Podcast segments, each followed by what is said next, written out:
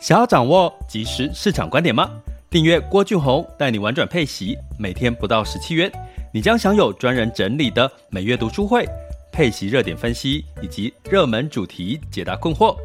不论你想通过基金、ETF、美股或台股打造你的现金流收入，我们都能为您提供支持。点选资讯栏的订阅链接，了解更多。让我陪你一起投资理财。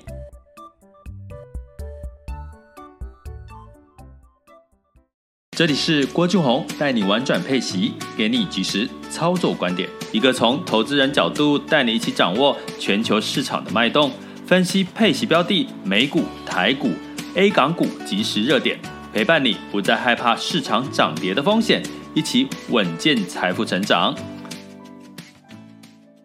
亲爱的各位，大家中午好，今天是二零二一年的十月二十六日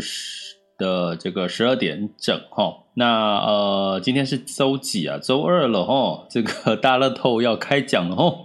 可以去这个呃帮自己在这个年底这个看看自己的运气如何嘛哈。去买个大乐透哈，那呃，在今天呢，会有人说哦，为什么我们在这个谈论话题之前呢，可能会要播放个音乐啦，哈，或者是这呃讲的这个直播的过程当中呢，会有一些互动的提问哈，其实是呃，因为在我们是中午嘛，哈，那中午的好处是。刚好台股呢也走了一段时间了哈，那大概你可以看出一些呃目前今天的市场的一些变化跟端倪跟情绪哈，所以呢我是边这个解读目前市场的情绪啊，边把一些资讯消化之后。把一些判断来跟各位讲哈，尤其我有跟各位提过，其实媒体一直是影响我们最近很大的一个一个判断哈。不管你你看到了什么一个讯息，你可能就会去解读，诶，这个讯息呢可能是好还是乐观，还是偏这个悲观哈。所以呢，在这个过程当中呢，我希望帮大家用比较客观的一个角度哈，去解读这些事情哈。那在解读这些事情的时候呢，可能相对来讲呢，呃，会有这个一些透露，就是讯息比较广泛，所以最后的决定权还是要在各位，也就是说，你可能要去呃解读完之后，消化完之后，你要去采取行动齁。比如说，我们之前在聊到能源其实是有支撑的，支撑的机会往上的时候，那如果你想要去。呃，你理解，你也同意了哈，这样的观点，你可能就要去采取行动，你才会有从中掌握到这个机会。那如果你觉得你不看好这个呃哪一类的这个财报哈，那你可能就要下车哈，或者是说我们前一阵子讲了日本哦，日本呢最近涨涨跌跌，今天涨得还蛮呃，算是雅虎里面涨幅比较高的哈。那相对来讲，我们也在一集提到日本在这个国会解散之后的这个选举的后的到十二十月底，甚至到后面的三个月，都是它的高几率的这个利多的一个行情哈。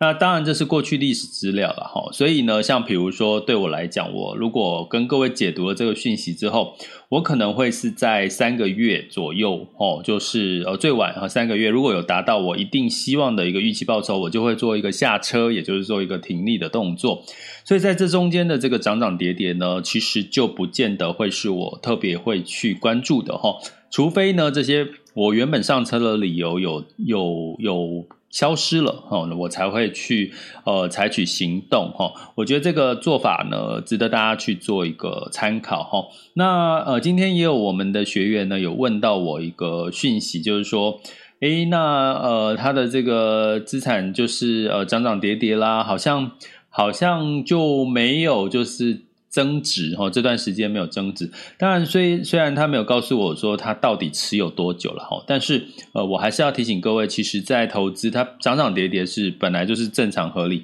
如果你只是看一天或看一周哈，其实呢，这个会让你的情绪呢会觉得说啊，怎么都没涨？因为你看媒体一直会告诉你，比如说今天特斯拉涨了，好，昨天一整一天就涨了十二点六六个 percent，那你就会觉得啊，为什么我都没有涨？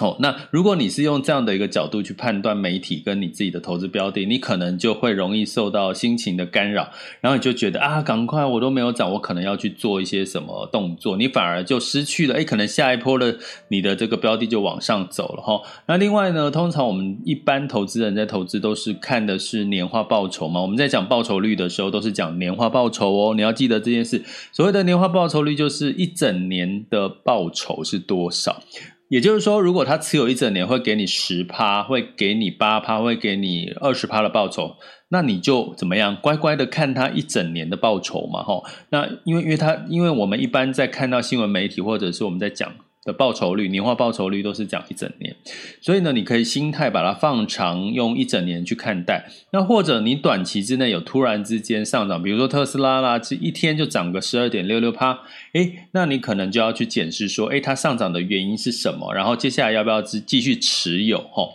所以呢，呃，很多的面向。不是一个答案就可以解决了哈。那呃，所以我们今天要来聊特斯拉跟脸书他们的财报。其实我们要比较深入的去看到一些比较真相面的一些东西哈。然后呃，我觉得也可以当做是一个学习你的学习投资判断的一个依据了哈。好，那在讲的同时，我们今天会分三个阶段。第一个主题就是特斯拉跟脸书财报的一些状况。那第二个阶段就是全球市场盘势轻松聊。第三个阶段就会这个可以开放提问哈。那提问的这个空间是在 Mixer Bus 的直播间，哈，你可以举手提问哈。好，那同时呢，呃，如果大家想要加入我们的订阅方案，就麻烦到我的 Podcast 的文字叙述里面的订阅连接，或者在 MixerBus 的这个这个呃赞助方案的那个文字，或者是点选我的头像或下方的应该有赞助方案的的的的连接了哈，哦，就是可以加入我们的订阅方案。然后呢，我们在 EP 零二，也就最这这一周会有一期，就是要跟各位讲，除了能源直接投资能源相关的概念股或者是标的之外，你还有什么其他类似的受惠的一些产业可以去做一些布局的哈？那这是我们 EP 零二要跟各位聊的一个分析的一个深入的主题，会开箱一些标的哈。好，那所以直接讲回来，我们今天主题哈，我们先讲这个特斯拉，它接大单哈，所以让它一天涨十二点六六。那呃，特斯拉呢，我们有讲过，其实这一周呢是这个超级财报周哈，很多重大的这个大型的科技股开始陆续在公布它的财报哈。那特斯拉在这一周呢，周一哈，就是昨天呢上涨十二点六六。呃，来到股价来到一千零二十四点八六美元哈，主要是因为美国的租车啊的一个呃龙头叫做 Hertz 哈，H E R T Z 呢，它向特斯拉买了十万台的 Model 3的电动车，十万台哈，所以呢这个数字呢的确很多，在班呆，它它那 Hertz 买它干嘛呢？就是它未来在这个租车可能我们。如果你有去台湾比较少啦，对不对？台湾都是隔上呢，这个合运租车。那如果你有去日本租车的话，你就应该有机会比较长，或者是美国哈，会看到这个 Hertz 的这个租车。那呃，他前一阵子因为疫情的。部分呢，其实已经申请破产倒闭。那在倒闭申请破产倒闭之前，其实他就跟特斯拉订了十万台的车。那这个十万台的车的 目的呢，就是他未来的这个租车呢，可能都会改成用电动车的这样的一个概念哈。所以也激励了这个特斯拉，因为前一阵子它的财报哈，在中国的销售呢，其实也是 也是非常亮眼的哈。所以呢，也带动了整个这个价格哈，这个特斯拉的这个价格是往上走的哈。那这个是特斯拉的财报的亮眼的程度。那我们来看一下哈，在呃前一阵子公布特斯拉在中国的业绩，前三季的营收呢，年增是一百二十三 percent，好，一百二十三 percent。那呃基本上呢，在这个一。那个中国市场的收入有达到三十一点一三亿，那年增呢也将近七十八点五 percent。那第三季呢，特斯拉全球的总营收是一百三十七点五七，年增了五十七哈。那所以呢，整体的净利润大概是年增了三百八十九。所以你光看这个净利率，大家过去对特斯拉印象就是，它虽然卖车卖很多，可是它的利润其实有时候之前是亏损的。那现在呢，利净利润可以从呃增加到十六点一八亿美元，年增率是三十。三百八十九 percent 呢，其实的确是这个超乎预期哈，超乎预期的一个情况哈。这是第三季，我刚刚讲是第三季。那前三季呢，加总起来，特斯拉的整个营收呢是三百六十一点零四亿哈，呃，它的营收是年增七十三点六三哈，也就是说第三季增加了五十七 percent，其实是还蛮超乎预期的。那净利润呢，大概是这个呃。前三季是三十一点九八，年增率是六百零九点零九吼。刚刚的年增率，净利的年增率三百八十九是第三季哈，那前三季加总是年增率是六百零九。那另外归功于这个第三季中国的市场的这个打开这个大市场的这个营收哈，那当然其实整整个特斯拉的这个市场最大的仍然是美国，美国在前三季呢，美国市场营收大概有一百六十点四三亿哈，那中国刚刚讲是九十点一五嘛，所以美国还是最大宗。那大家知道美国其实在复苏的过程，那再加上这个中国非常强制的在做什么？在做做这个碳中和，就是减少碳排嘛，吼，就限制煤啦，限制钢铁的生产，吼。其实呢，代表其实这个所谓的电动车也是他们一直以来也是他们扶持的产业，吼。所以种种的因素都是利多于利多于这个特斯拉的产量，哦，产量这件事情，哈。再加上我刚刚讲到，Hertz 呢买了十万台的这个。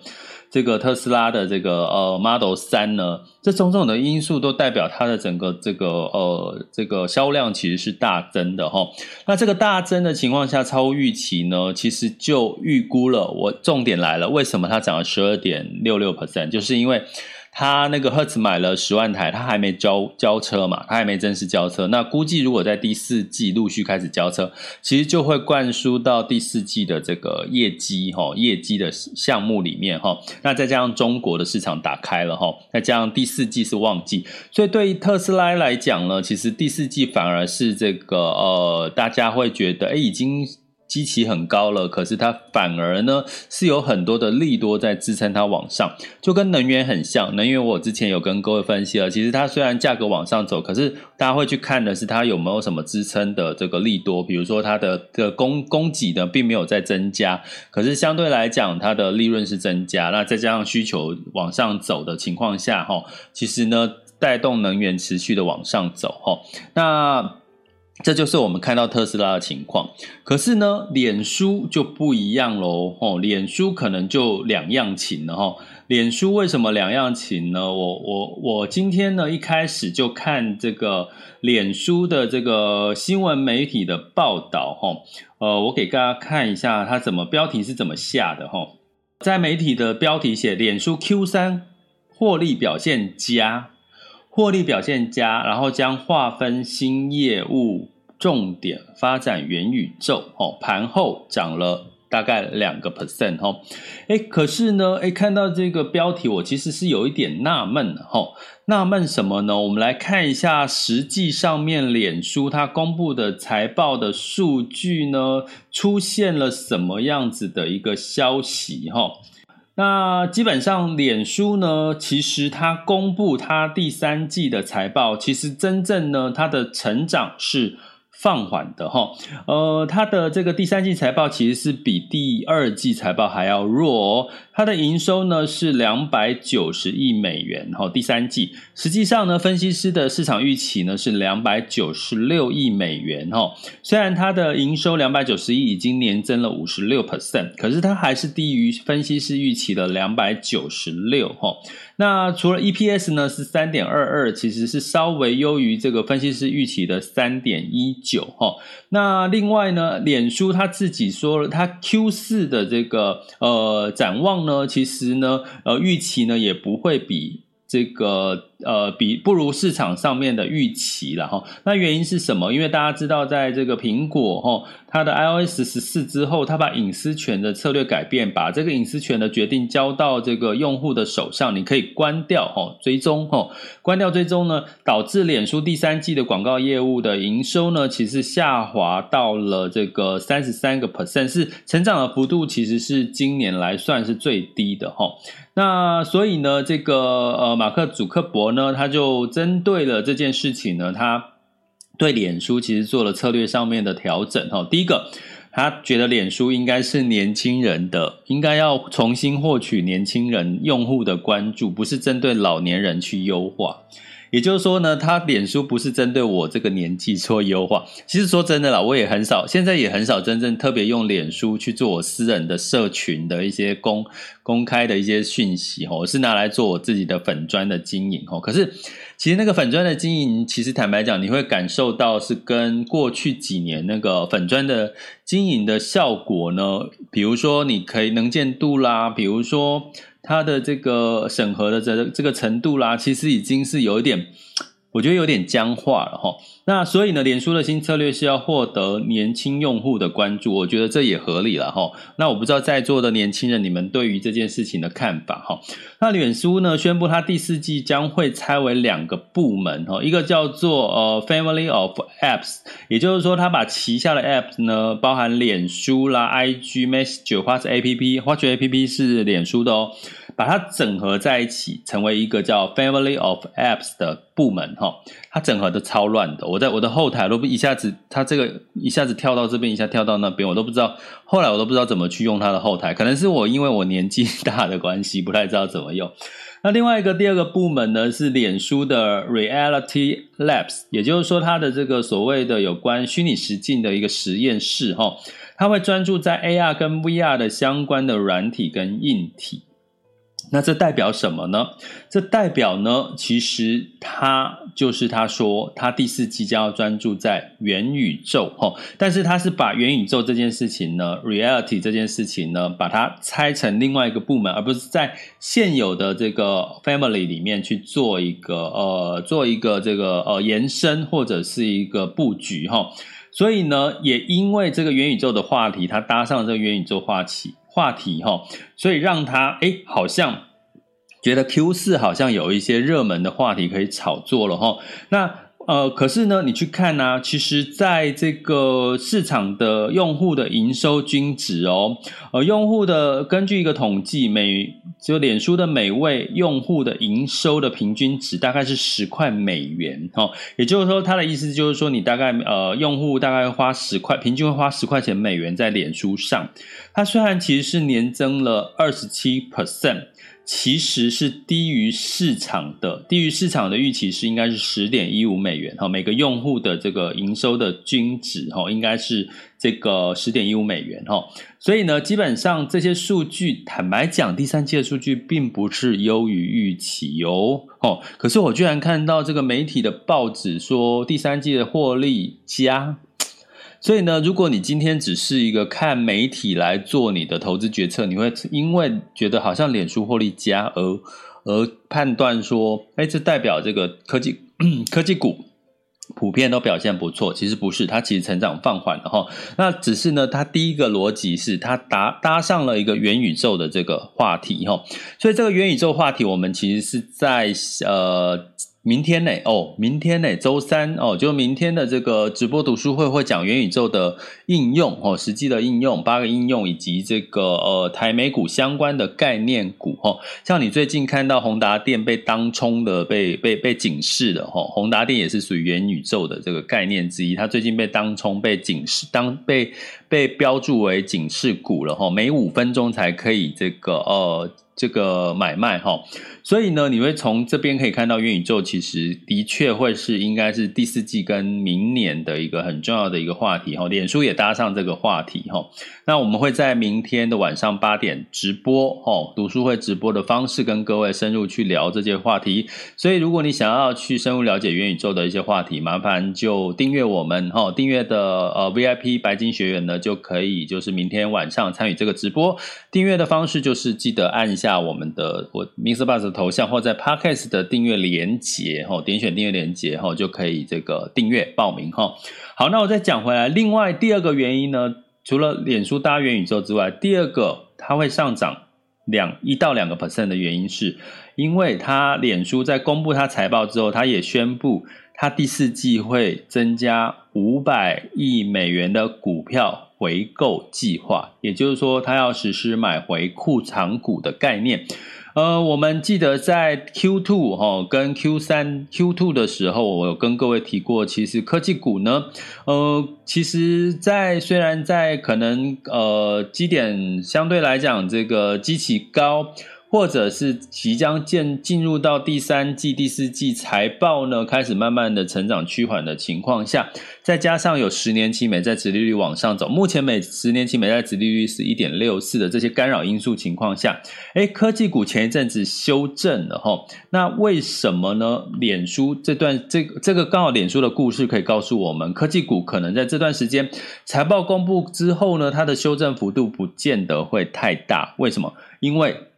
他脸书宣布买五百亿的美元的股票回购，也就是说，他会去买回自家的股票。买回自家的股票呢，就代表什么？就是股价会往上走的机会，因为代表什么？你的这个股数就会减少嘛，哈，股数就会减少哈。所以从这个角度来看的话，其实，在第四季呢，科技股的支撑呢，还有相对了有一个所谓的这个呃，所谓的买回库藏股的一个支撑的这个题材哈。也就是说，如果呃，在第四季呢，许多的科技股哈，如果它像苹果嘛哈，像这个脸书，他们如果都实施了买回库藏股，相对来讲对他们的股价是会有一定的支撑的。所以也就是因为这个脸书做了第一个哦，它是跟元宇宙相关的热点；第二个就是它实施买回库藏股哦，这样子的五百亿哈，五百亿美元呢，所以让它的股价呢就在盘后是这个大概。上涨的幅度大概一到两个 percent 左右哈，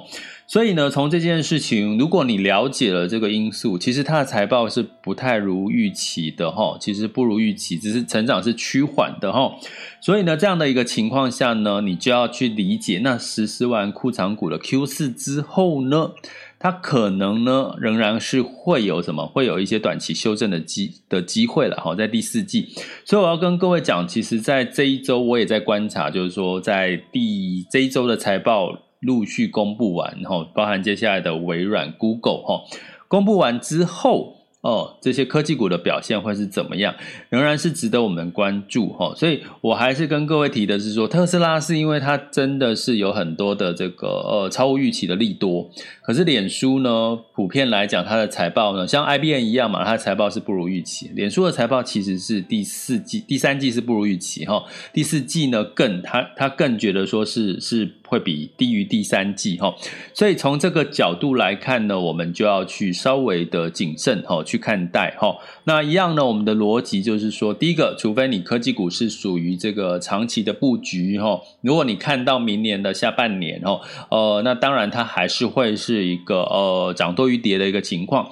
但是短期的情况呢，你可能适合的就是所谓的分批进场哈，呃，可能会比较有利于目前在 Q 四还在通膨的干扰的情况下，还有供应链中断的情况下，还有气候变迁的情况下，还有消费旺季可能不见得旺的一个情况下呢，呃，可能还是要谨慎的去看待这些呃科技股的一些表现，好吗？好，那所以呢。讲完了这个脸书跟科技股之后呢，呃，希望大家就是呃，给大家一个呃逻辑，就是说有时候媒体给出来的标题哈，你真的还是要适度适度的去厘清它标题里面的内容哈，因为发现标题会给你一些很。很好像很乐观，可是你看内容，可是哎，好像不是跟标题一样哈。这是我们在一般投资人应该要学的一些呃，客观去判断这些讯息。然后，那当然你就是可以持续关注我们的 Podcast，好不好？就是订阅我们的 Podcast 频道，呃，就会主动通知你哦，通知你我们每天有最新的这个热点主题来做，跟各位做一些简单的一个分析跟分享。接下来进入到十月二十六日全球市场盘势轻松聊。好的，那在这个美股呢，在周一的部分，油价其实创七年来的新高，能源股就随之上扬哈。那在这个苹果、脸书公布财报哈，特斯拉上涨十二 percent，我刚刚已经跟各位解读原因了哈。那四大指数其实是小幅收红哦，道琼上涨零点一八 percent，S&P 五百上涨零点九 percent，纳斯达克上涨零点四七。那欧股呢，基本上呢也是呃小幅的一个走高哈，在这个商品跟金融股领涨的情况下，投资人也在等待欧股的第三季财报哈。那泛欧六百上涨零点零七，德国上涨零点三六，法国下跌零点三一，英国上涨零点二五 percent。那在雅虎的部分呢？呃，在台湾加权指数是小涨了零点零三，周一的时候，那 A 股呢是创业板是上涨一点六四。那这个上证指数是来到了三千六哈，那要看它呃今天有没有站稳三千六，也是很很重要的观察指标。香港恒生指数是上涨零点零二，日经指数是下跌了零点七一。那上这个沪深两市成交量是来到了万亿以上了哈。那我们来看一下目前最新的这个呃这个雅股的一个资讯。好，那。让它跑一下下哈，那台股应该今天表现相对不错了哈，因为最近的科技股的这个财报的这个呃利多的状况啊，目前台湾加权指数是上涨了零点九一 percent，来到了上涨一百五十三点哈。那台积电呢是上涨了六块钱，来到五百九十九哈。所以，但是你会看到上涨六块钱，可是还还是五百九十九哈。所以你会看到台积电呃全指股呢大。就在六百块上下这样盘整，所以如果你投资的是所谓比较偏台积电比较多的这个所谓的呃大型指数、大盘指数的话，可能相对来讲你最近的表现不见得会比较好哈。你可以用这样的一个角度来看。那在今天的日经指数呢，昨天是跌了零点七一 percent，今天呢是上涨了一点八一 percent 哦。那这个南韩上涨零点六五哈，新加坡是下跌零点一九，那 A 股的这个恒生指数是下跌零点三九。那上证指数呢是三千六百一十二点，哈，上涨零点零八 percent 左右。那目前还是维持在三千六，哈。那呃，如果有站稳的话，可能在量能的一个持续的情况下，也许有这个持续向上的可能性的机会，哈。所以也值得我们在持续的一个关注。好，那接下来呢，我们进入到这个能源的部分，布兰特原油上涨零点四 percent，来到八十四点九七。那这个因为今年好像天气预报都说有可能会是寒冬。不是暖冬哦，所以让这个天然气的期货价格其实又飙涨到这个近三周高点哦。那所以除了原油之外，天然气也是值得我们去关注的哈。所以这也是我跟这个我们的 VIP 学员有讲，我们在这一期这周的 EP 零二哈录播课程。会跟各位讲跟能源上涨有关系的其他类的标的，就是受惠于这个能源上涨其他类型的标的是什么，然后帮大让帮大家开箱一下哦，开箱一下这些标的。所以请记得，如果你想要加入我们的订阅方案，去深入的去了解目前的一些短期的市场热点的话。好，为什么说短期呢？因为叶伦说明年的下半年通膨就会恢复正常了啦，所以代表什么？代表 明年上半年之前，通膨还是会是一个很大的问题，原物料还是会一直往上走哦。所以呢，呃，对，也看起来市场也是这样哦。那除了原物料题材有什么呢？除了油还有什么呢？还有其他的嘛？哦，对不对？所以我们就这个这一周的录播课程 EP 零二就会来。聊一下跟开箱一些标的好吗？好，那在金价的部分呢，呃，收涨零点六，来到一千八百零六点八美元每盎司哈。那相对来讲，金价上涨呢，呃，当然是跟这个市场的这个避险上面的情绪还是有的哈。所以提醒大家，其实股股票涨归涨哈，股市涨归涨，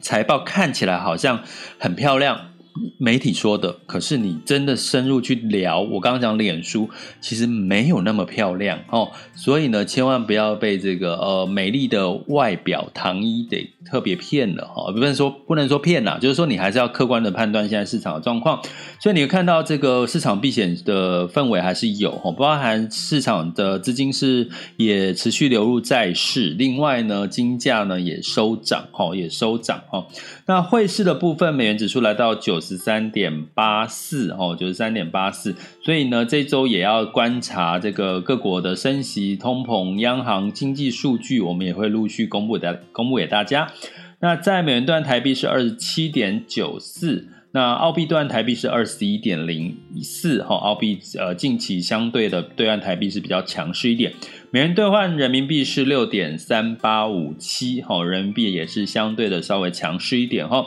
所以呢，就是接下来我们持续关注这些数据呢，呃，慢慢的去找出一些，诶，可能市场有可能什么时候情绪反转，哦，开始进入避险啦，或者是又出现一些多空多头的机会，哦，持续关注我们 Podcast，呃，就会得到你更多的一些可以分析的讯息喽。好，接下来进入到我们第三阶段，哈，第三阶段就是可以大家分享交流的时间，哈，大家在 Mr. Bus 的目前在线朋友有两两千六百多位，还有我们的 VIP 学员，如果你现在有对于市场有什么疑惑，或者是对你的投资，或或者是对于整个呃财报的一些看法有什么建议或分享的，你都可以现在在 Mr. Bus 直播间举手，然后就会让所有的人都可以听得到。你的问题跟分享喽，好，那在现在就可以了哈。啊，那同时呢，也要跟各位最后提醒哈，我们在这个安排的这个学习节奏哈，第一个就是从周三的元宇宙哦，元宇宙的这个概念股哦跟应用哦去谈起哈，然后在接下来在这一周还会有一个这个呃能源相关的这个受惠的一些呃标的的一些分析哈。然后到